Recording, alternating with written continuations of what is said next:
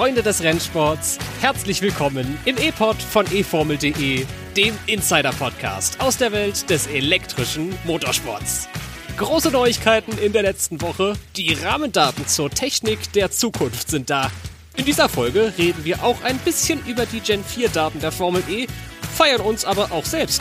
Denn das hier ist die 300. Folge unseres Podcasts. Und dazu gibt's ein Interview mit dem frisch gebackenen Formel E-Starter David Beckmann auf die Ohren. Mein Name ist Tobi Blum. Viel Spaß beim Hören.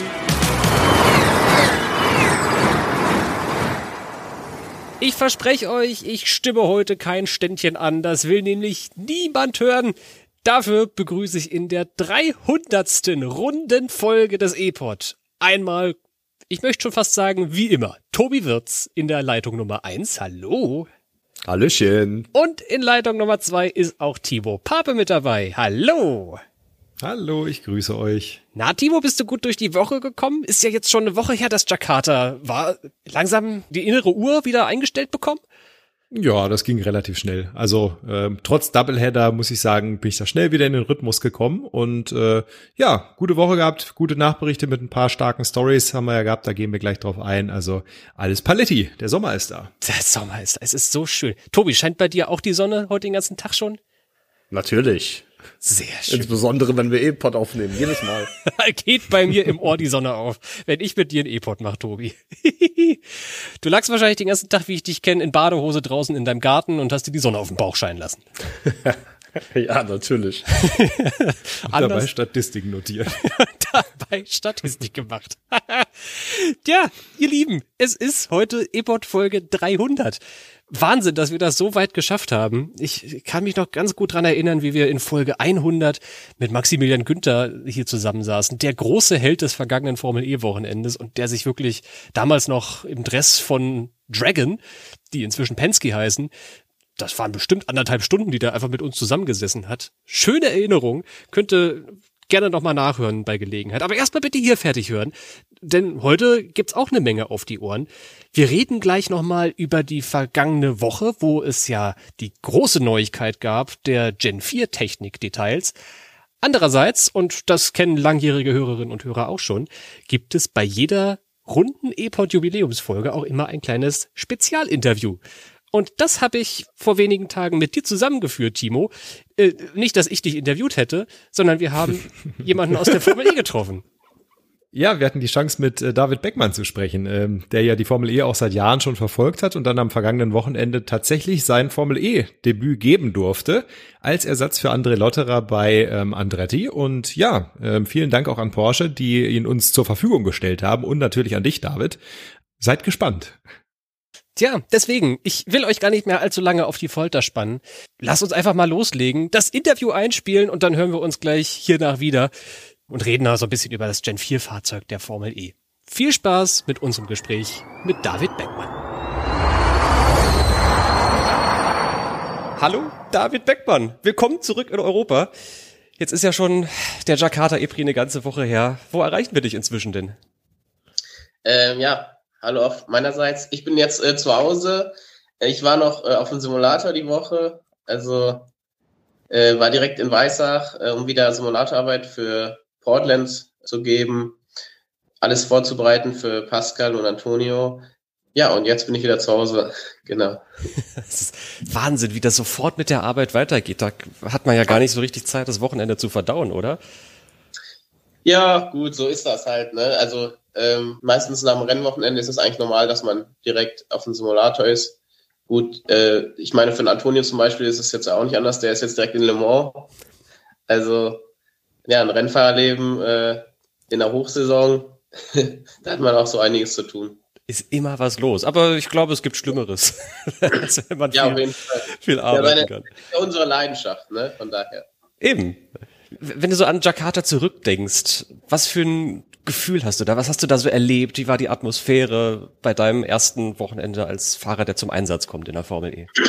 Ähm, also ehrlich gesagt, ich war überrascht, wie viele Fans in Jakarta vor Ort waren. Und ich war auch echt überrascht, wie viele mich kannten da. Also das war echt der Hammer. Äh, mich kannte eigentlich jeder. Ich weiß nicht, ob die da alle äh, auch teilweise ähm, mich noch vom letzten Jahr kannten, also als ich bei Andretti noch Reservefahrer war und so, aber die hatten da auch Fotos von der Formel 3 und ähm, also ausgedruckte Fotos richtig und aus der Formel 2. Also dieses ist doch ein ähm, Volk, was Motorsport sehr stark verfolgt, ist mir aufgefallen.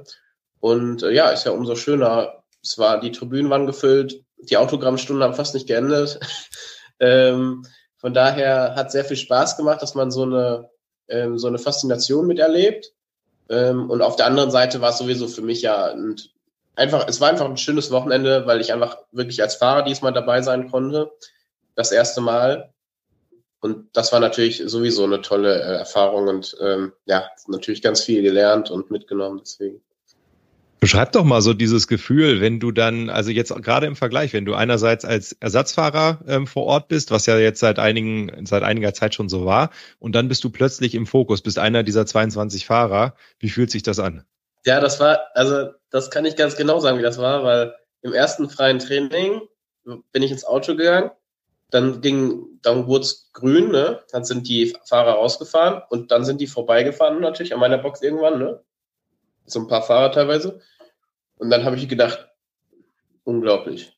Also das ist ja unglaublich, dass, weil ich, ich kenne das ja nur, dass ich dann mit, mit dem äh, Florian hinten sitze im, im Ingenieurraum ähm, und mir das angucke, aber dann im Auto so sitzen, das war echt der Wahnsinn. Das, man hat einfach, auf einmal hat man dazu, auf einmal hat man dazugehört, ne? Und ähm, deswegen war ich auch sehr aufgeregt, muss ich sagen. Tatsächlich in, mein, in meiner, meinen ersten zwei, drei Runden war ich sehr aufgeregt aber also positiv natürlich, ne?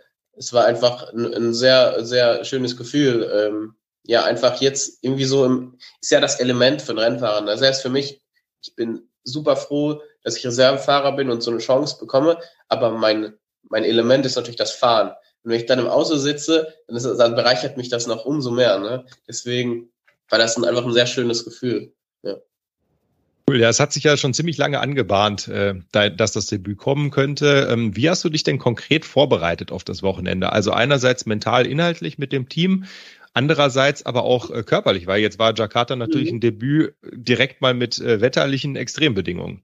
Ja, genau. Also ähm, gut, ich habe sowieso schon, ich mache das, ich bin ja, also für mich, ich bin mache sowieso äh, sehr viel Cardio-Training, also, also jetzt, wenn das jetzt seitdem das Wetter wieder gut ist, auch viel Rennrad, Rennrad mit meinem Bruder zum Beispiel zusammen.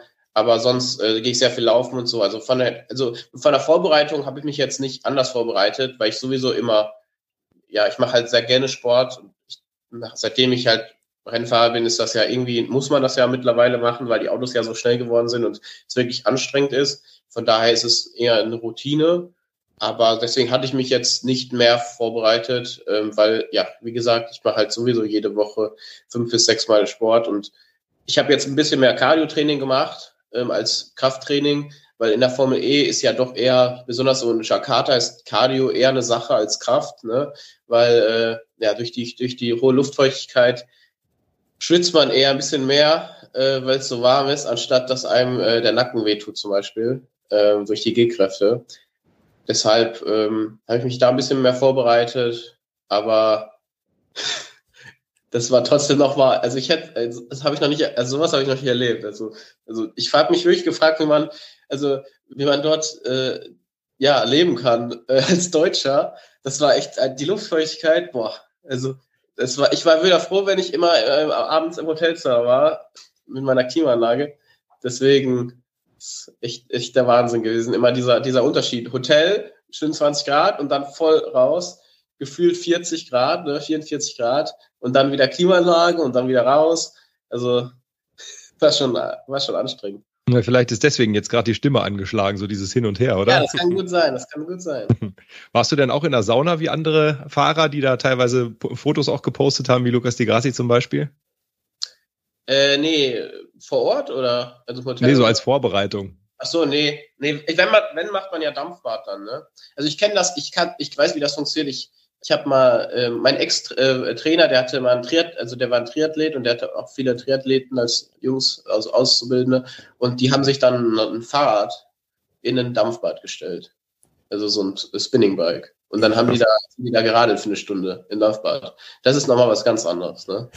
Das, ist also, das ist ach, unglaublich. Also, Aber also ich glaube so, also ich glaube, das ist mir ein bisschen zu gefährlich. Da muss ich erstmal rantasten, weil. Aber äh, wenn dann Dampfbad macht natürlich Sinn, ne? Weil da ist dann auch eine hohe Luftfeuchtigkeit, kann man sich darauf vorbereiten, aber da muss man schon echt langzeitig machen, ne? Dass sich da was, dass sich da äh, der Körper sich anpasst. Genau. Aber hatte ich jetzt nicht gemacht. Ich weiß, auch, weiß auch gar nicht, ob sich das so sehr gelohnt hätte, weil in der Formel E kann mal so eine Sache, da kann sie sich wochenlang vorbereiten im Dampfbad. Ja. Und dann fährt dir jemand in Runde drei ins Auto und dann war alles, die ganze Vorbereitung für die Katz. Das Rennsport, ne? Ja. Ich fürchte auch, ja. Du hast gerade so schön erzählt von deinem Start ins erste freie Training und den ersten paar Runden das stelle ich mir einerseits emotional überfordernd vor, weil man sich halt so lange drauf freut, aber andererseits auch, es sind ja unfassbar viele Aufgaben. Geht ja sofort los im ersten Training. Dann hast du noch ja. den Ingenieur am Funk, der gerade bei dir als Rookie sau viel erzählt. Wie bist du mit diesem ständigen Input klargekommen? Ähm, ja, also erstmal, es war äh, ich, im Endeffekt, ich habe im Simulator schon viel gelernt, ja, also diese grundlegenden Dinge, Änderungen am Lenkrad, so was man halt macht für eine Push-Runde, für eine Energy-Runde und so weiter. Aber dann im echten Leben, das dann alles umzusetzen, ist dann doch noch ein bisschen was anderes und dann, dann muss man ja auch noch die ganze Zeit, da hat man auf dem Simulator alles schön, keinen Verkehr und dann im, im, im echten, da muss man die ganze Zeit nach hinten gucken, da muss man die ganze Zeit mit dem Ingenieur sich austauschen, der dich so ein bisschen durchguidet, ne? Ähm, von daher war das ein bisschen, ja, nicht sage ich mal nicht kompliziert, aber es war trotzdem ein bisschen eine Gewöhnungssache. Ähm, aber ich muss sagen, tatsächlich mit Andretti hat alles super funktioniert, was, was die Kommunikation angeht, super, besonders mit dem Ingenieur und ähm, ja, auch im Qualifying und mit Verkehr und alles. Also das war echt ähm, super. Ich äh, hätte mir das eigentlich gar nicht besser vorstellen können. Deswegen ging es eigentlich nach ein paar Runden, äh, waren wir super ähm, ja, im Austausch und ja, es hat eigentlich im Endeffekt alles, es gibt keine einzige Kommunikations, äh, kein einziges Kommunikationsproblem.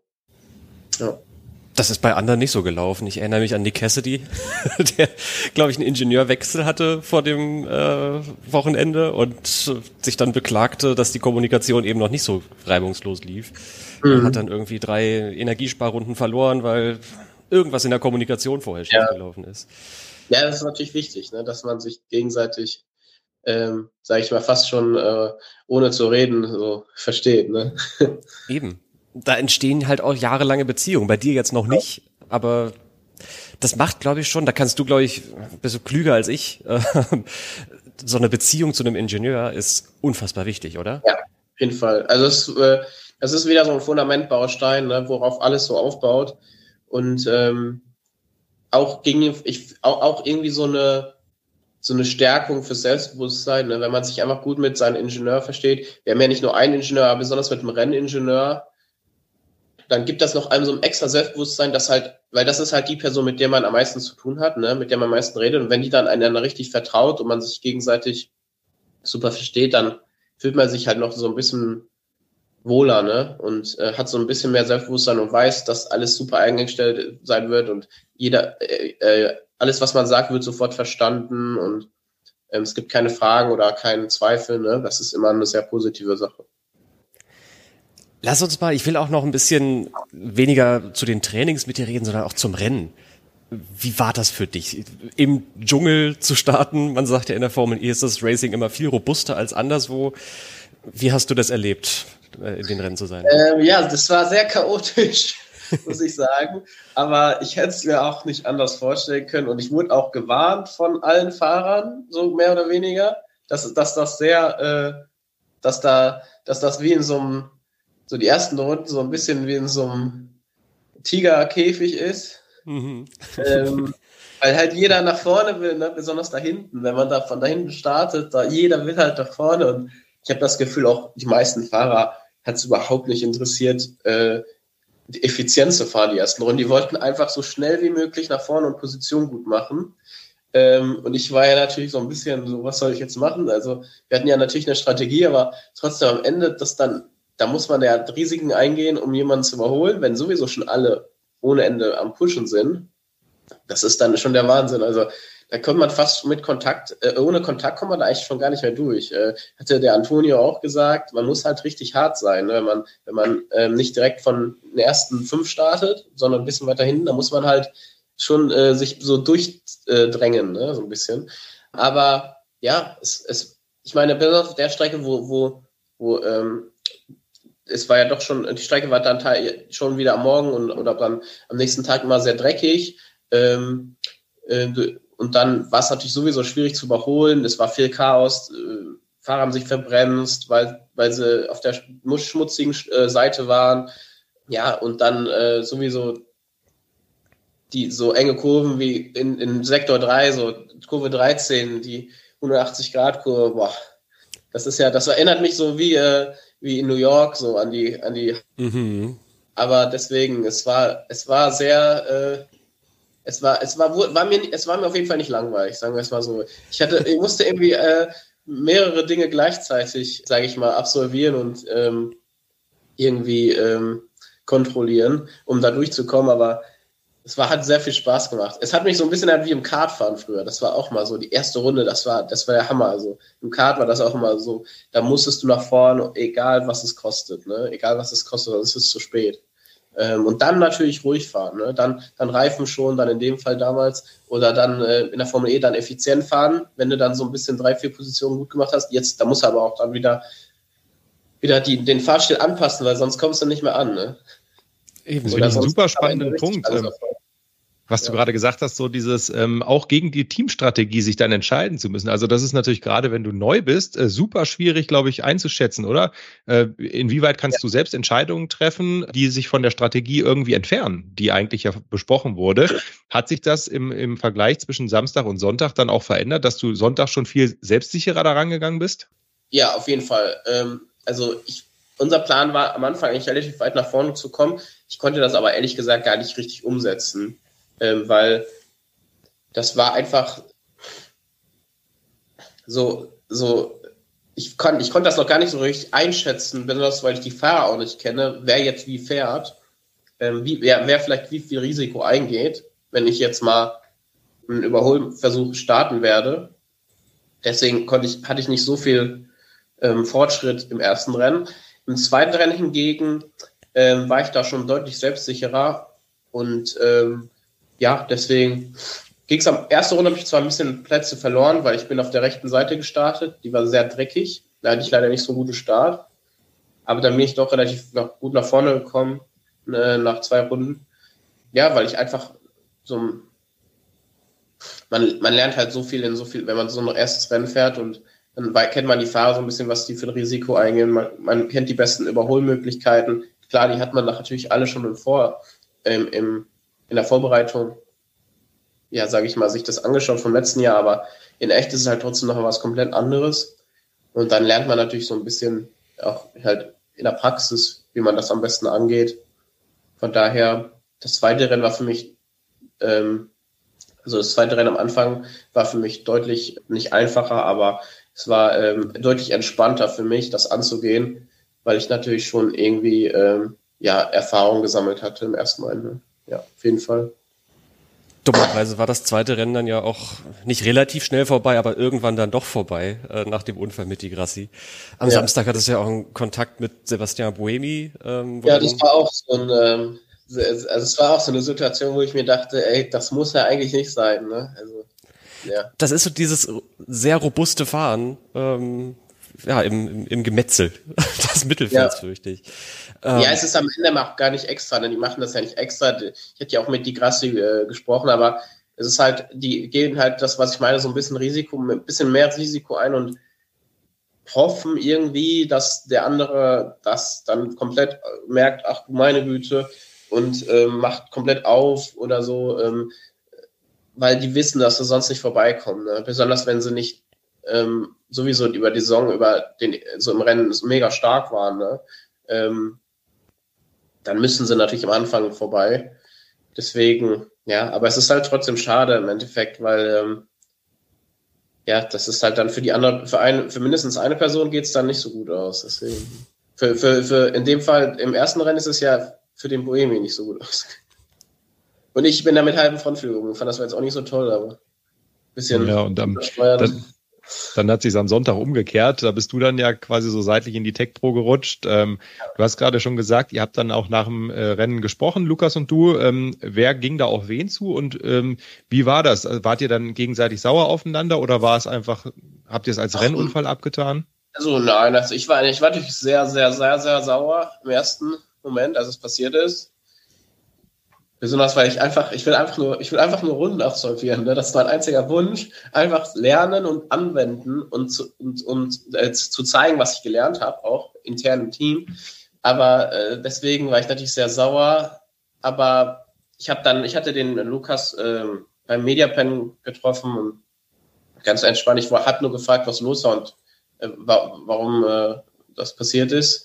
Und hat sich halt direkt entschuldigt bei mir und ähm, ja, es hat einfach zugegeben, dass er halt ein bisschen zu sehr reinlaufen lassen hat. Aber naja, das ist halt Racing, ne? Das ist halt manchmal irgendwie, ähm, ich meine, ist, ich, ich, ist ja nicht so, als wenn ich sowas noch nicht gemacht hätte. Ne?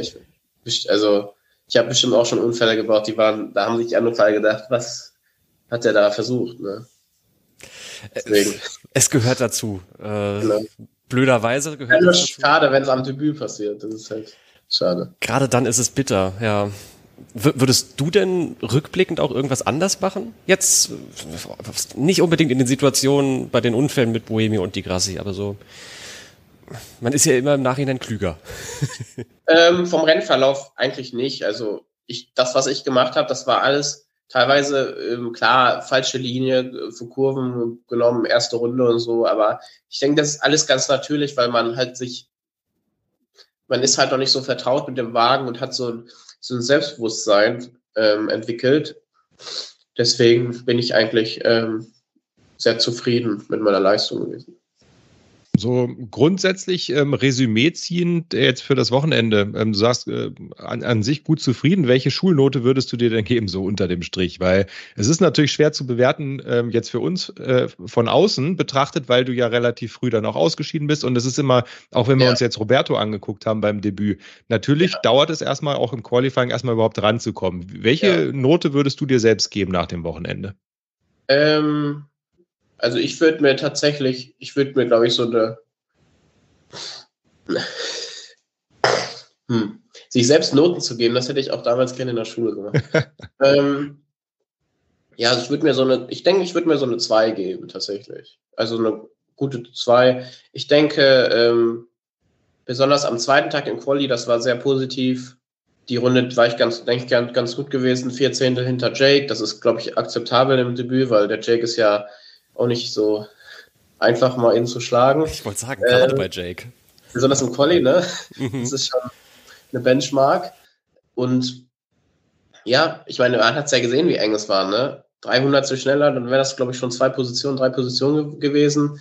1,9 Zehntel, 1,8 Zehntel wäre schon Duels, ne? Also, das ist halt, das sind halt zwei Kurven, irgendwie kurz äh, bessere Bremsphase gehabt, bisschen fünf Meter später gebremst und das wäre schon, ähm, das wäre schon gewesen. Ne?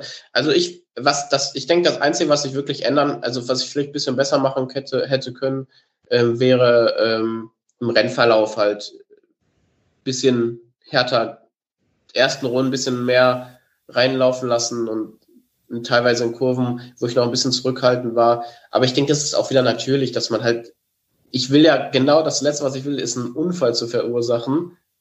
Also das ist wirklich das Letzte, was ich will. Und ähm, weil ich will, ich brauche ja die Runden, um, um, um deswegen hatte ich auch im ersten Rennen, ich, als ich den Frontflügel verloren hatte, also ich bin das eigentlich gewöhnt, wenn ich den Frontflügel verliere, dann ist vorbei das Rennen. Ne? Ich kenne das gar nicht anders. Und, und dann war der, dann wusste ich das ja, und dann dachte habe ich schon, das, das gibt's doch nicht, das gibt's doch nicht. Ne? Nach zwei Runden, mein erstes Rennen. Weil das Wichtigste ist ja für mich Runs, besonders auf dem, auf dem, dann auch noch auf dem Straßenkurs, ist ja umso wichtiger, auch nochmal äh, einfach Runden zu bekommen. Ne? Ich weiß noch, damals in der Formel 2, als er erstmal in Baku gefahren war, dass, also die Fahrer, die im ersten Training einen Fehler gemacht haben, sich verbremst haben, was auch immer, die waren ganz hinten im Quali, immer. Weil die haben, die, die Rookies, die müssen sich an die, an die, an die Streckenbedingungen so und die Streckenlage so äh, antasten und das ganze Layout. Und ich bin im ersten freien Training viele Runden gefahren und konnte dann in den Top 10 mich in den Top 10 qualifizieren ähm, als Rookie und im zweiten Rennen habe ich ja dann sogar, wurde ich ja dann sogar Zweiter. Also das, das ist so wichtig, einfach Kilometer mitzunehmen. Und deswegen war ich dann auch richtig traurig, dass da dachte ich erst, das Rennen ist jetzt vorbei, aber dann konnte ich ja weiterfahren mit den von Felgen von Flügel. Das habe ich auch noch nicht erlebt, sowas. Aber ähm, äh, ist gut, positiv, super, dass das äh, ne, äh, überhaupt funktioniert hat. Aber ich denke, mehr, mehr hätte ich gar nicht machen können. Also es ist wirklich im Endeffekt nur so ein bisschen, vielleicht ein bisschen aggressiver fahren sollen. Aber wie gesagt, das ist, glaube ich, auch natürlich, dass man mein Kopf mir sagt, ey, geh nicht so viel Risiko ein, hol dir die später. Ich weiß ja, dass unser Auto schnell ist. Und ähm, dass man dann halt nicht so viel Risiko eingeht, weil man im Hinterkopf so einen Gedanken hat, das könnte jetzt echt schlecht ausgehen, ne, wenn der andere Fahrer nicht sieht oder trotzdem dann die Kurve für sich in Anspruch nimmt. Deswegen glaube ich, so viel hätte ich gar nicht anders machen können. Ja. Jetzt hast du gerade angesprochen, Runden sammeln ist das A und O. Ähm, lass uns mal in die Zukunft blicken.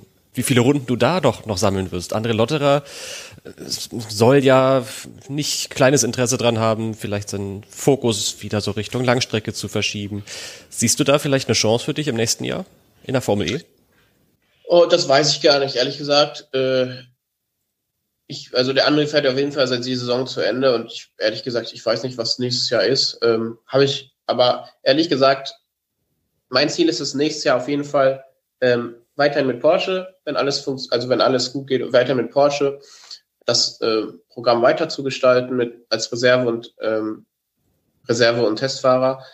Genau und ich, ich hoffe, dass ich, äh, dass ich wenigstens, dass auch die Teams äh, meine Leistung mehr oder weniger äh, ja, positiv, sage ich das Wochenende positiv vernommen haben. Und äh, ich glaube, intern sieht das eigentlich immer ganz anders aus wie auf dem TV. auf dem TV sieht man halt nur die so Resultate und einen Unfall dann, aber intern beschäftigen sich ja die Teamchefs sehr intensiv mit der Leistung von einem Fahrer und äh, den Austausch mit den anderen Ingenieuren. Und da wird ja wirklich ein Resümee gezogen und eigentlich weil deswegen bin ich eigentlich relativ positiv, weil von Andretti hatte ich jetzt eigentlich nur Positives. Und der Roger hatte mich auch ähm, gelobt und es war sowieso alles, äh, es war sehr schön, mit Andretti zusammenzuarbeiten. Ja, ist halt, ich sage, sehr, eigentlich ein, ein kleines Team, ne? Aber die haben halt, die arbeiten halt sehr, sehr eng zusammen. Deswegen ist das halt nochmal ein bisschen was anderes. Aber ja, ich kenne das ist alles die gleichen Leute wie vor dem letzten Jahr. Ne? Deswegen war es ganz schön, wieder mit denen zusammenzuarbeiten. Und gut, was nächstes Jahr ist, kann ich nicht sagen. Ähm, wie gesagt, ich, für meinen Plan ist es eigentlich das mit Porsche wieder, ähm, also ja, wieder, ähm, wäre schön, wenn ich das äh, wieder nächstes Jahr machen könnte. Es hat mir sehr viel, bis jetzt, Hälfte der Saison, sehr viel Spaß gemacht. Ich denke, ich habe auch so ein bisschen vielleicht meinen Beitrag dazu, äh, dazu äh, geleistet dem Team etwas zu helfen, was die Simulatorarbeit geht und geht und so weiter und die Vorbereitung für Pascal und Antonio. Und was nächste ist, schauen wir mal. Für mein Ziel ist ja sowieso, das hatte ich ja schon öffentlich gesagt, es wäre super schön, wenn ich mal ja, ein Stammfahrer beim Team werden könnte in der Zukunft. Aber ähm, wie gesagt, das weiß ich nicht, ob das und wann das passieren wird. Das ist eigentlich eine schöne Überleitung zu unserer letzten ähm, Frage. So ähm, damals, ich weiß nicht, ob du dich erinnerst, bei dem Grohe-Event, als wir uns zum ersten Mal getroffen haben vor zig Jahren. Ja, ähm, hast, ja, schon ein Weilchen her. Ne? Ähm, da hattest du ja schon gesagt, so ähm, grundsätzlich ist eine Alternative, äh, eine attraktive die Formel E. Ähm, damals war die Formel E aber noch sehr jung und ähm, ja. für mich fühlt es sich auch so ein bisschen an wie, ja, ähm, Ziel ist natürlich weiterhin Formel 1, aber mal, mal weiter beobachten. Jetzt ist es tatsächlich, hat sich die Formel E ja. sehr entwickelt in den letzten Jahren. Ähm, wie bewertest du das Ganze? Also du hast jetzt das Paddock ja auch seit längerer Zeit schon kennengelernt und ähm, hast auch den Vergleich zu anderen Serien. Ähm, wie hat sich das Standing der Formel E entwickelt, auch hinsichtlich ähm, junger Fahrer als Karriereweg? Ähm, ja, ist massiv. Also ich glaube, unglaublicher, ähm, unglaubliche Entwicklung. Das zum einen, zum einen für die Fahrer, für die junge Fahrer, die die ihre Leidenschaft auch zum Beruf machen wollen, aber auch im technologischen Hintergrund ist ja mega was entstanden. Also ich finde, die Formel E ist sowieso, fährt so eine ganz steile Kurve nach oben. Ähm, von daher in beiden Aspekten einfach äh, unglaublicher Fortschritt. Und äh, für die Fahrer ist es, wenn nicht sogar das Ziel, in die Formel E zu kommen, anstatt Formel 1, weil ich glaube, viele Fahrer haben schon lange abgeschlossen, in die Formel 1 zu kommen, weil es einfach so schwierig ist und so viele politische Entscheidungen und Geld damit zusammen, äh, ja, also da, äh, damit verbunden sind. In der Formel E zählt halt nur Talent. Das kann man halt so sagen. Und ich würde sagen, habe ich schon öfters gesagt, dass Talentdichte, glaube ich, nicht geringer ist als in der Formel 1. Genau aus dem Punkt, weil halt da nur Fahrer sind, die auch wirklich sich das verdient haben, dort zu sind. Deswegen glaube ich, äh, ist, ist das für, für, für junge Fahrer, glaube ich, also das, ich glaube, jeder junge Fahrer, der aktuell Formel 4 fährt oder so, wird, wird sich so, wird gar nicht zögern, ähm, wenn er irgendwie eine Möglichkeit hat, in die Formel E zu kommen. Ne? Wenn ich noch ein, an einen Punkt noch kurz einhaken dürfte, du hast die Technik äh, angesprochen, die technische Entwicklung auch der Formel E. Jetzt sind vor ein paar Tagen sind ja die Daten rausgekommen zum Gen 4, äh, zur Ausschreibung erstmal, äh, um das mhm. Auto zu entwickeln. 600 kW Leistung beispielsweise, also das wird ein absolutes Biest wahrscheinlich auf der Strecke. Ähm, freust du dich darauf? Ist das für dich eine Bestätigung dieser Entwicklung? Ja, also ja, da müssen wir mal schauen, machen wir mal richtig Machen wir richtig breite Reifen, ne? Wie beim Trackrennen, ja. 400 Millimeter, um, um die Leistung auf dem, auf dem Asphalt zu bekommen. Nee, aber ähm, ja, das, das überrascht mich nicht. Also, ehrlich gesagt, ähm, wir sehen das ja auch im Straßenverkehr, dass da immer neue, ähm, dass da immer neue ähm, Benchmarks sozusagen ähm, gestellt werden für die neuen Hersteller. Aber ähm, es wird immer mehr schneller, mehr Leistung, aber trotzdem effizient am Endeffekt auch. Von daher, ähm, wenn ich das Gen 4 fahren sollte irgendwann, dann glaube ich, werde ich da sehr viel Spaß bei haben. Ja? Also der technologische Hintergrund, der ist halt ähm, nicht aufzuhalten, der, der technologische Fortschritt ist nicht aufzuhalten. Ne? Das kann man so sagen. Also mal gucken, wo das in zehn Jahren enden wird. Also in zehn Jahren vielleicht dann fliegen die Autos. Also der, der, der Fortschritt, der aktuell ja da ähm, momentan, ähm, der da aktuell boomt, ist ja unglaublich. Deswegen mal sehen. Lässt sich dann in eine, wirklich eine Rakete schnallen. Es sind ja. 816 PS in der alten Währung. Und, und mit, ich was sind das dann, was, sind, was hat das denn, ist denn für ein Drehmoment dann beim Elektromotor? Wahrscheinlich 1400 oder 1500 Newtonmeter. Ne? Das ist gut möglich, ja. Da, da gibt es noch keine technischen Daten zu, liegt da natürlich am Motor am Ende, aber das ist, ja. also, dann beginnt vielleicht langsam oder aber sicher irgendwann mal das Fighter-Jet-Training, wo man aber auch bei der einspannt. Tja, alles klar, David. Du, das war's schon. Ähm, ja, super. Vielen, vielen Dank für deine Zeit jetzt werd erstmal wieder gesund nach dem, nach dem, dem Klimaanlagen schnupfen und äh, genießt den Sommer. Wir sehen uns ja irgendwann nochmal an der Rennstrecke dieses Jahr. Genau, Danke. super. Oh, vielleicht noch ein ganz kurz abschließend. Äh, das haben wir immer so gemacht. Das ist ja unsere Jubiläumsfolge, die 300. Äh, ja. vom E-Pod. Und äh, wir haben dann am Ende immer noch gefragt, habt ihr noch, ihr Fahrer, es waren ja schon einige andere auch zu Gast, ähm, noch ein paar Worte an die deutsche Community oder die deutschsprachige Community, die du loswerden möchtest? Ja, äh, gerne. Also erst einmal, äh, ich, also ich hatte ja sowieso äh, immer einen super Support von deutscher Seite. Ähm, ich habe ja auch im David Beckmann Fanclub 1, den habe ich ja auch schon seitdem ich Formel 4 fahre. Also generell, äh, seit, seitdem ich so im, einem Formel 4 Sport bin, äh, damals mit dem ADAC war das eine riesen Unterstützung. Deswegen bin ich sehr dankbar für die deutschen Fans. Ähm, und ich glaube, aktuell kriegen wir auch wieder so ein bisschen mehr Passion in den deutschen Motorsport auch oder in den, sag ich mal, ähm, in die Leute rein. Ähm, jetzt vielleicht auch mit der Formel 1, mit Audi, mit Porsche in der Formel E. Deswegen glaube ich, äh, und jetzt auch noch in der, in der Langstreckenmeisterschaft, deswegen glaube ich, dass, äh, dass es äh, momentan für Deutschland eine super Zeit ist und bin sehr dankbar, dass äh, ich so eine Unterstützung hat die letzten Jahre und ich glaube, es geht auch ganz gut in, voran. Liegt noch viel vor mir und ich denke, äh, dass es noch eine äh, dass es noch eine sehr schöne äh, Zeit im Motorsport mit mir wird. Was für ein netter Kerl der David. Oder Tobi, du warst ja jetzt nicht im Interview dabei, aber David Beckmann, das ist schon einer, mit dem man gut und gern mal Zeit verbringen kann.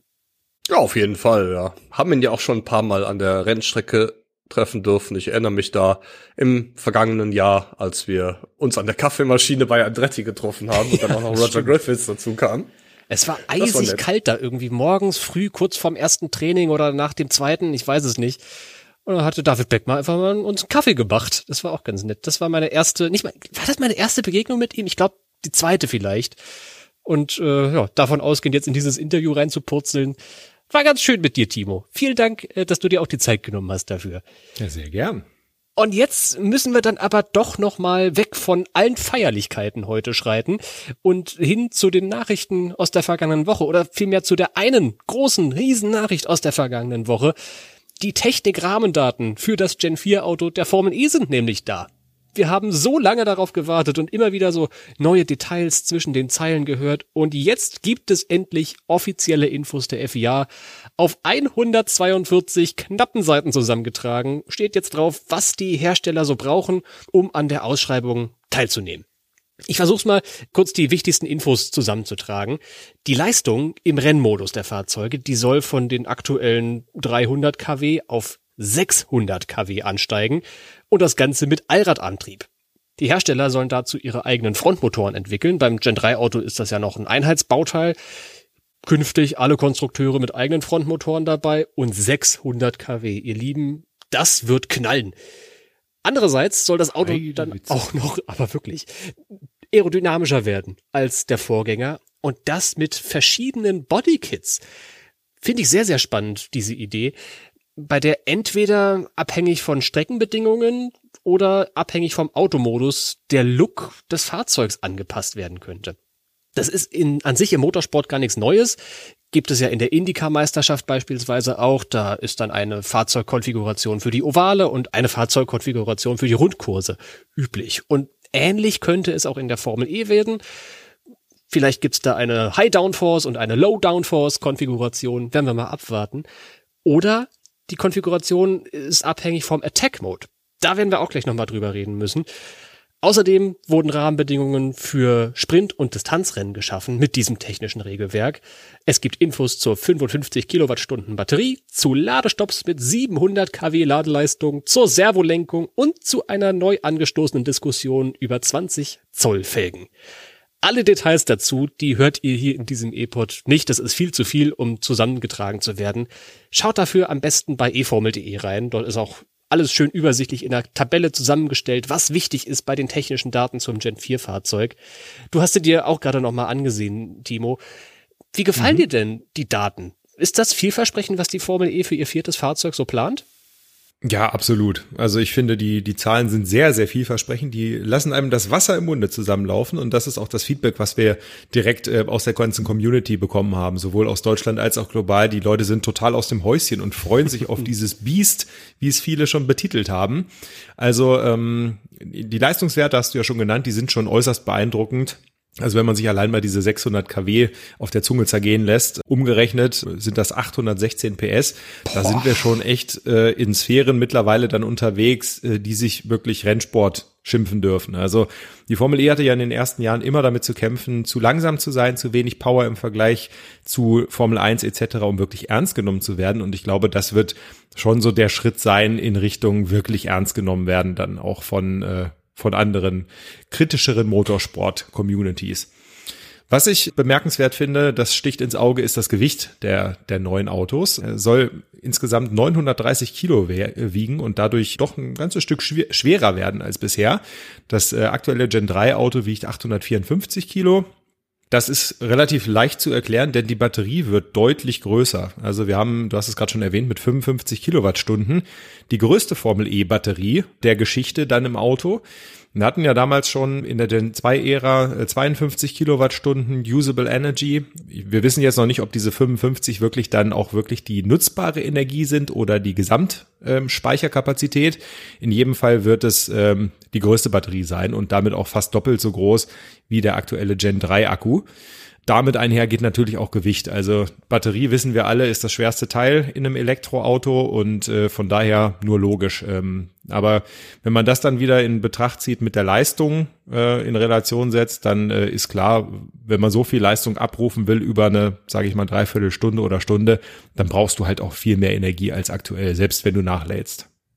Ganz klar. Ja, ich finde die Leistung ist auch, also Batterie in allen Ehren, die ist so um die 60 Kilo schwerer als äh, die Vorgängerbatterie. Aber gerade diese Leistung finde ich auch wirklich schwer beeindruckend, weil ich finde das jetzt schon beängstigend, wenn man direkt hinter so einem Fangzaun steht oder so einer Betonbarriere und so ein Gen 3 Formel E Auto an dir vorbeirast. Das habe ich zuletzt beim Rookie-Test in Berlin mal gemacht, wo ich ein bisschen umhergelaufen bin und dann mal direkt an so einem Zaun stand, als die Rookies da vorbeigedonnert sind. Und das waren wahrscheinlich nur 300 kW oder weniger, was die dabei hatten. Aber da vergisst du wirklich mal kurz das Schlucken, wenn so ein Gen 3 Auto an dir vorbeifährt. Und wenn die jetzt auch noch mit 600 kW da an dir vorbeidüsen, hui, hui, hui, das wird richtig, richtig krass. Ähm, ja, und stell dir vorstellen. mal, stell dir mal allein vor, wenn sie die aktuellen 300, 350 kW auf die Straße kriegen würden, ja. ähm, wirklich die Leistung umsetzen würden. Aktuell sind sie ja fast so schnell wie die, ähm, oder so langsam in dem Zusammenhang wie die Gen 2 Autos.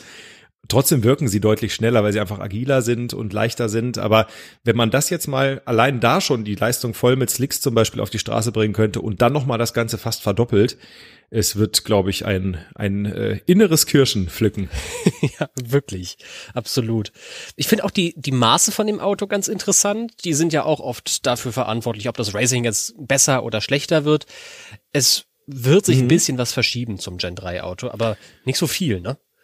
Genau, es ist, es sind eigentlich marginale Änderungen. Also wir haben ähm, bei der Breite des Fahrzeugs äh, ist es ziemlich genau 9,3 Zentimeter breiter. Ja, das heißt schon, äh, wenn man nebeneinander fährt, äh, bisschen mehr, aber in Summe, wenn du zwei Autos nebeneinander hast, sind das dann 20 Zentimeter. Also nie im Leben, kleiner Peter, das wird keinen großen Unterschied machen. Ähm, insgesamt sind die Autos ein bisschen kürzer, 1,6 äh, Zentimeter und ein bisschen höher auch geworden. Ähm, ich nehme auch an, dass das sicherlich auch mit den äh, neuen Akkus dann zu tun hat, die einfach mehr Platz im Auto brauchen. Aber grundsätzlich wird es nicht den ganz großen Unterschied machen. Also die Autos bleiben klein, verhältnismäßig, sie bleiben agil ähm, und das ist, glaube ich, das Wichtigste. Total, ja. Und jetzt haben wir, Tobi, die ganzen technischen Daten zusammengetragen. Und ja, ich weiß, es ist ein Technikregelwerk oder noch nicht mal das. Es sind eigentlich nur wirklich die technischen Leitplanken, die fürs Gen 4 Auto jetzt mal veröffentlicht wurden. Aber es gibt dann ja doch die ein oder andere Passage, die so eine Mutmaßung zulässt zum Rennformat. Was glaubst du, was ausgehend von dieser Ausschreibung möglich sein wird in Sachen Racing? Ja, da dienst uns als Quelle das, was an die möglichen zukünftigen Batteriehersteller an Informationen gegeben wird. Da ist nämlich die Rede davon, dass es sowohl Sprint als auch Distanzrennen geben wird. Ähm, überall steht drin Attack Mode weiterhin, allerdings Attack Mode auch weiterhin mit der gleichen Leistung wie der Standardrennenbetrieb, also 600 km. Daher könnte es sein, dass das nicht mehr in Form einer Leistungserhöhung stattfinden wird, sondern ja, bewegliche Karosserieteile ist ja auch schon eben angesprochen worden. Hm. Möglicherweise sowas wie DRS, aber dann halt dauerhaft. Muss man mal abwarten, in welche Richtung das gehen könnte. Ähm, klingt auf jeden Fall sehr interessant. Grundsätzlich zu den Rennformaten. Ich vermute, wir werden wahrscheinlich drei verschiedene Formate über die gesamte Formel E-Saison sehen. Ähm, zum einen sind das Sprintrennen mit ähm, 600 kW. Bei mhm. denen wird meiner Ansicht nach das High Downforce Paket zum Einsatz kommen, über das wir eben gesprochen haben. Also tatsächlich ähm, richtig große Front- und äh, wohl auch Heckflügel und ähm, damit viel, viel Abtrieb in den Kurven. Äh, das geht natürlich zu Lasten der Effizienz und auch zu Lasten der Reichweite. Daher denke ich, werden diese Sprintrennen vielleicht über 40 bis 50 Kilometer gehen. Ähm, das ist schon mal ein deutlicher Unterschied zu jetzt. Es wird auch weiterhin Energiesparrennen geben, das ist klar. Je nach Strecke wird man da in meinen Augen allerdings unterscheiden. Es gibt Strecken, die deutlich höhere Leistungen zulassen. Auf den Strecken werden dann die 600 kW zum Einsatz kommen. Ich glaube, die Renndistanz wird so wie aktuell auch sich im Bereich 80 Kilometer, vielleicht 90 Kilometer bewegen. Und zusätzlich wird es die eine oder andere Strecke geben, auf denen die Fahrzeuge nicht mit 600 kW fahren können, einfach weil das die Auslaufzonen und die Sicherheitsbedingungen ähm, nicht hergeben. Daher ist da auch in der Ausschreibung vorgesehen, dass Rennen mit 300 kW gefahren werden und ähm, da wird auch das Low Downforce Paket zum Einsatz kommen. Ich gehe aber fest davon aus, dass ähm, auf diesen Strecken, wo mit weniger Leistung gefahren wird, dafür die Renndistanz deutlich länger sein wird. Ich denke, dass wir da über 100 Kilometer sprechen, so wie wir es in den längsten Rennen der Gen 2 Ära auch hatten. Ein weiteres Thema, das auf jeden Fall verankert ist im Reglement, sind äh, Schnellladeboxenstops.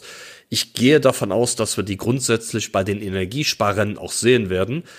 Ob das Sinn ergibt, bei einem Sprintrennen über 40 bis 50 Kilometer einen Schnellladeboxenstopp zu machen, das wage ich mal vorsichtig zu bezweifeln. Ich kann es natürlich nicht grundsätzlich ausschließen, aber ich sehe tatsächlich die Sprintrennen nicht in Verbindung mit dem Schnellladerboksenstopp. Und ja, da ist ja auch schon von Jamie Regal angekündigt worden, dass man in Zukunft bei Doubleheadern unterscheiden könnte. Ja, das Samstagsrennen so, das Sonntagrennen so.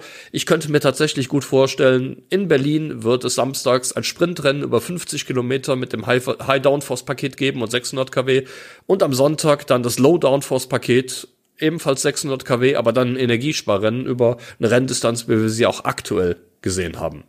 Ja, so ähnlich kennt man es ja aus der Formel 1 auch mit den vereinzelten Sprintrennen jetzt und äh, wie das dann sich auf die Punkte zum Beispiel verteilt oder sowas. Das müssen wir alles abwarten, ob es vielleicht bei Sprintrennen weniger Punkte gibt, um dann diesen Faktor Energiesparen vielleicht nochmal auch mehr hervorzuheben und mehr zu belohnen ja, wichtiger Hinweis an der Stelle generell nochmal. Also all das sind jetzt ähm, Gedankenspiele gewesen, ähm, die sich aus diesen Zahlen und aus dieser Ausschreibung heraus ableiten lassen. Aber ähm, natürlich ist da noch nichts veröffentlicht und das wird auch noch ein paar Jährchen wahrscheinlich sogar dauern, bis wir da tatsächlich ein sportliches Reglement sehen werden. Ja, das auf jeden Fall. Ich meine, man muss sich ja mal drüber im Klaren sein, erst Ende des Jahres wird tatsächlich dann entschieden, welche der Unternehmen, die sich jetzt bei der FIA bewerben, als Ausrüster tatsächlich angenommen werden und dann beginnt ja auch erst die Entwicklung auf technischer Ebene. Ja, das wird tatsächlich noch einige Zeit dauern. Natürlich sind die Arbeitsgruppen, auch die sportliche Arbeitsgruppe der Formel E aktuell schon, ja, damit beschäftigt, sich Gedanken zu machen und Gespräche zu führen. Aber wie du schon richtig sagst, ich denke, ein Entwurf für ein sportliches Reglement werden wir frühestens in zwei Jahren sehen. Ehe es dann ab Ende 2026 auch erst losgeht mit diesem Gen 4 Fahrzeug. Das wird die erste von mal mindestens vier Saisons werden. 2026 bis 2030 ist mal grob eingeplant. Es gibt noch die Option, dass dieses Gen 4 Fahrzeug bis 2032 dann in, im Einsatz bleiben wird. Also wir reden hier wirklich über, ich hätte jetzt fast gesagt, weit entfernte Zukunft, aber irgendwie so weit ist das ja gar nicht. Auch in Sachen Entwicklung ist den Konstrukteuren beim Gen 3 Fahrzeug ja schon aufgefallen, dass trotz des ganzen Vorlaufs da irgendwie dann doch noch mal ein bisschen Druck auf dem Kessel war, als dann Teile von Zulieferern fehlten oder sowas. Also es ist durchaus wichtig, dass die FIA jetzt schon sich Gedanken darüber macht, wie es ab 2026 weitergehen wird in der Formel E. Bin ja gut, im Nachhinein betrachtet gab es da natürlich auch ein paar Parameter, die nicht äh, von vornherein einzuplanen waren. Die Pandemie, ähm, ja, um mal jetzt hier den größten Punkt zu nennen. Mhm. Ja, aber auch die Probleme bei den Lieferketten, die sich durch die ähm, Ukraine-Geschichte ergeben haben. Das war ja alles nicht abzusehen, als man den Zeitplan für die Gen 3-Ära festgelegt hat. Und ja, hat dann dafür gesorgt, dass es da doch die ein oder andere Komplikation gibt oder gegeben hat. Und dem will man jetzt frühzeitig aus dem Wege gehen. Finde ich ja an sich ganz richtig.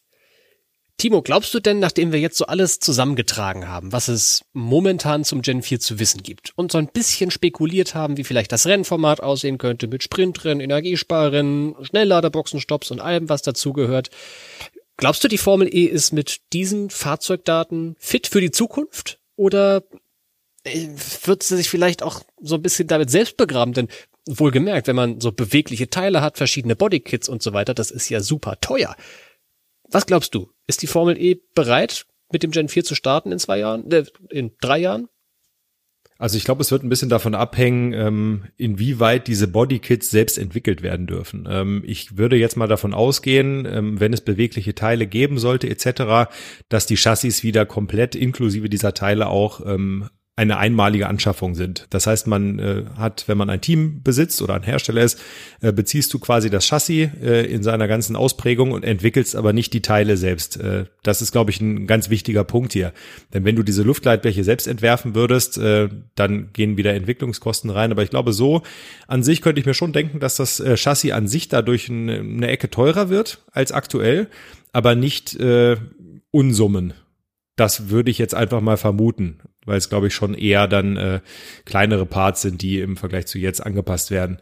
Grundsätzlich glaube ich, dass die Formel E sich da schon gut aufstellt. Also wir haben jetzt ganz viel über verschiedene ähm, Specs etc. geredet, auch sportliche Möglichkeiten, ähm, die jetzt auf das Auto an sich erstmal nicht den ganz großen Einfluss haben. Wir werden die Leistungssprünge sehen, äh, beispielsweise auch bei der Rekuperation ja auf 700 kW, was ich irgendwie äh, ja, wie soll man sagen, so, so ein bisschen ähm, ironisch kommt es einem fast so vor, weil ja nun das äh, Gen 3 Auto seit einem halben Jahr im Einsatz ist und äh, ja noch nicht mal die 600 kW irgendwie zum Einsatz gekommen sind und dieses Jahr ja auch nicht mehr eingesetzt werden. Von daher ähm, weiterhin ambitioniert, ähm, aber wir haben ja vor einem halben Jahr schon gehört, eigentlich die 600 kW funktionieren, die Technik läuft, äh, wenn der Supply dann auch äh, gesichert ist. Von daher klar, macht schon Sinn, da den nächsten Schritt zu machen und äh, auch da werden wir weiterhin weit vor dem Markt sein, also vor dem, was aktuell im Straßenverkehr möglich ist. Von daher ja, äh, gut aufgestellt in Sachen Leistung ohnehin und ähm, ich denke, dass dann vieles ähm, vom sportlichen Reglement am Ende abhängen wird ob es hoffentlich nicht zu kompliziert wird. Denn diese ganzen äh, Möglichkeiten A, B, C, die du, Tobi Wirz, äh, zum Beispiel gerade genannt hast, da kam mir der Gedanke, hoffentlich wird das alles noch verständlich. Also wenn du so viele verschiedene äh, Konfigurationen hast, du hast Sprintrennen, du hast äh, Energiesparrennen, wenn wir sie mal so nennen wollen, du hast verschiedene Streckentypen, sie müssen sicherstellen, dass es am Ende verständlich bleibt für die Fans. Ich glaube, ähm, wie der Attack-Mode aussieht, ist noch relativ ungewiss. Ähm, wir, es könnte sein, dass vielleicht auch ein Heckflügel flachgestellt wird, wie beim DRS. Oder dass, äh, was ich mir tatsächlich äh, vorstellen könnte, dass vielleicht ähm, mehrere Elemente, also auch an der Front vielleicht, ähm, entsprechend dann durch die Attack-Mode-Aktivierung hochgestellt werden. Das heißt, du hast an sich höhere Kurvengeschwindigkeiten durch den erhöhten Abtrieb, bist aber gleichzeitig natürlich sehr viel ineffizienter und äh, verbrauchst dadurch mehr Energie. Es hätte also einen ähnlichen Effekt wie aktuell der Attack Mode werden aber trotzdem immer die volle Leistung. Also ganz viele Gedankenspiele, äh, die sehr interessant sind. Ähm, ich krieg persönlich sehr viel Lust auf dieses Auto und ähm, bin sehr gespannt, was da kommen wird in ein paar Jahren. Bist du Fan von den Transformers, Timo? Genauso klingt das. Also fährst, fährst du das Auto durch den Texon und wird so ein Transformer draus. ja, genau. Na, ich, die, ich, ich fände schon sehr fancy. Ich, bin, ich mag die Filme nicht, aber ich fände das schon ganz schön spacig, wenn die da durchfahren und dann klappen irgendwelche Bleche plötzlich hoch und das Auto ist dadurch schneller. Also es wirkt für mich wieder sehr futuristisch und generell der Ansatz, dass sie eben das Auto aerodynamischer machen wollen, ähm, damit es effizienter ist. Das finde ich schon sehr interessante Punkte und ja, freue mich drauf dann äh, nehme ich das doch mal als Schlusswort, wenn du dich da anschließen kannst, Tobi. Du freust dich sicherlich auch drauf, wie ich dich kenne. Du bist doch leicht zu begeistern für so technische Innovationen bei der Formel E immer, oder? Das wird gut ja, mit dem Gen 4. Das auf jeden Fall. Auf der anderen Seite, schade, dass es noch so lange dauert. ja, das stimmt. Es kann nicht schnell genug passieren eigentlich.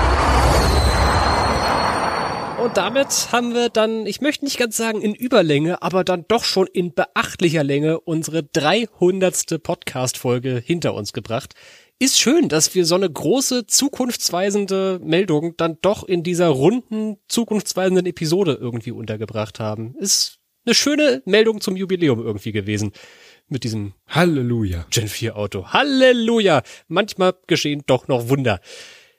Jetzt bleibt eigentlich nur noch übrig, nochmal von Herzen Danke zu sagen. Und zwar euch vor allem, liebe Hörerinnen und Hörer, denn wir hätten hier nie und nimmer 300 stolze Episoden zusammenbekommen, wenn ihr nicht alle so treu einschalten würdet und uns Feedback geben würdet oder uns unterstützen würdet.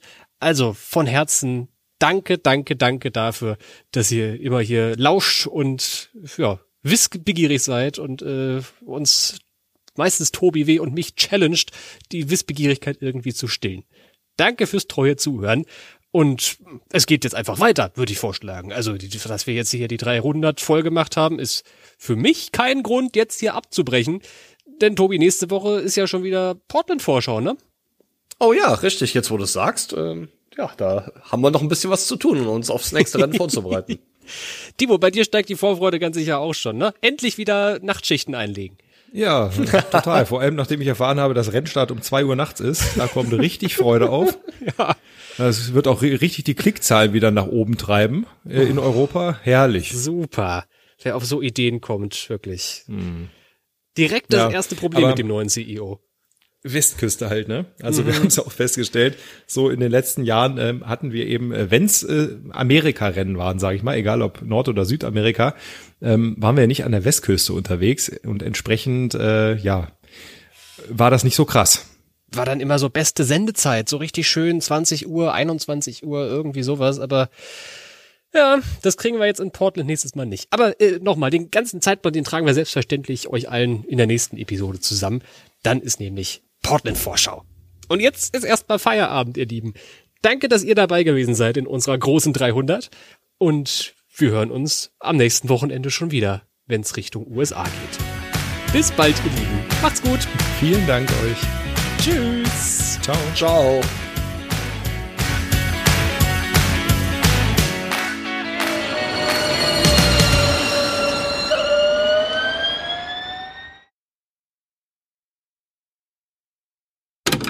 Gespannt. Seid gespannt. Lass uns mal nicht alle selbst auf- so lange auf die Schulter spannen. Ist ein schöner, lauschiger, launiger Plausch geworden. Mit Auf die Schulter spannen. auf die Schulter spannen, habe ich Auf gesagt? die Schulter spannen. Hast du gesagt? Was wollte ich stattdessen? Auf die Folter spannen. Folter. Oh. Ja. auf die Schulter Schulter spannen. Wie geil. Jörg, da, was ist denn das für eine Redewendung? Die kenne ich auch noch nicht. Wie komme ich denn darauf? Steht hier irgendwas mit Schulter, wo ich was gelesen habe? Also. Das, lasse ich das jetzt auch drin? Ich weiß gar nicht. Ja, lass es bitte drin. Nee, pass Auf die Schulter ich, gespannt. Ich, ich, ich, schneid, ich schneid das hinten dran. Ich sag das aber vernünftig. Das kommt dann schön hinten dran an die Episode. Okay. Oh Gott. Oh wei, oh wei.